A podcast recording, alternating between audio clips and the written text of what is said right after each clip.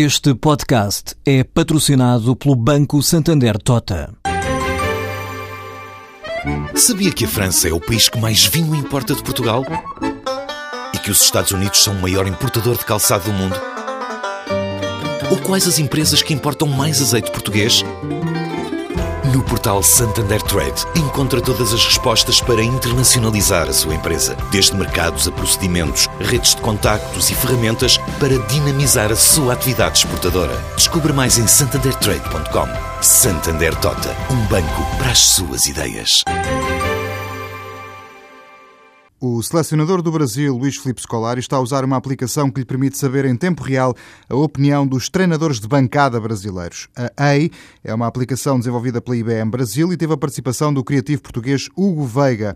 A EI agrega todas as bocas que os adeptos brasileiros mandam nas redes sociais sobre a prestação da canarinha no Mundial de Futebol e disponibiliza a informação a Scolari, explica Hugo Veiga. Todos os brasileiros, assim como os portugueses, todos são treinadores de bancada, todos têm uma, uma palavra a dizer sobre as decisões que devem ser tomadas, só que até agora nós poderíamos falar de casa, mas o treinador não consegue ouvir.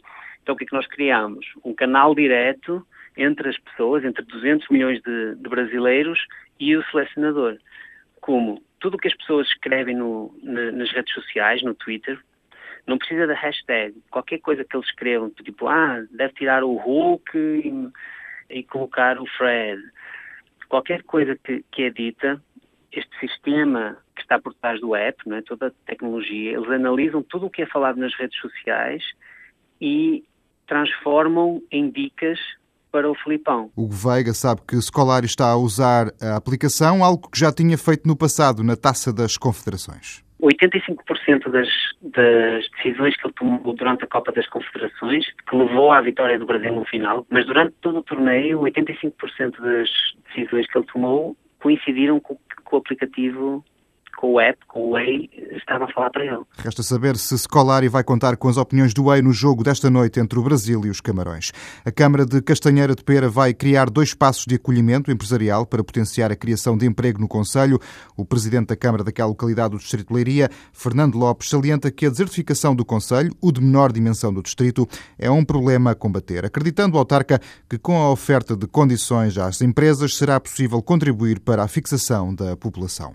O Centro de Congressos da Alfândega do Porto foi eleito o melhor centro de encontros e conferências da Europa. O título foi atribuído pela revista Business Destinations. Para o diretor do espaço, António Gouveia Santos, a distinção é um orgulho para a cidade do Porto.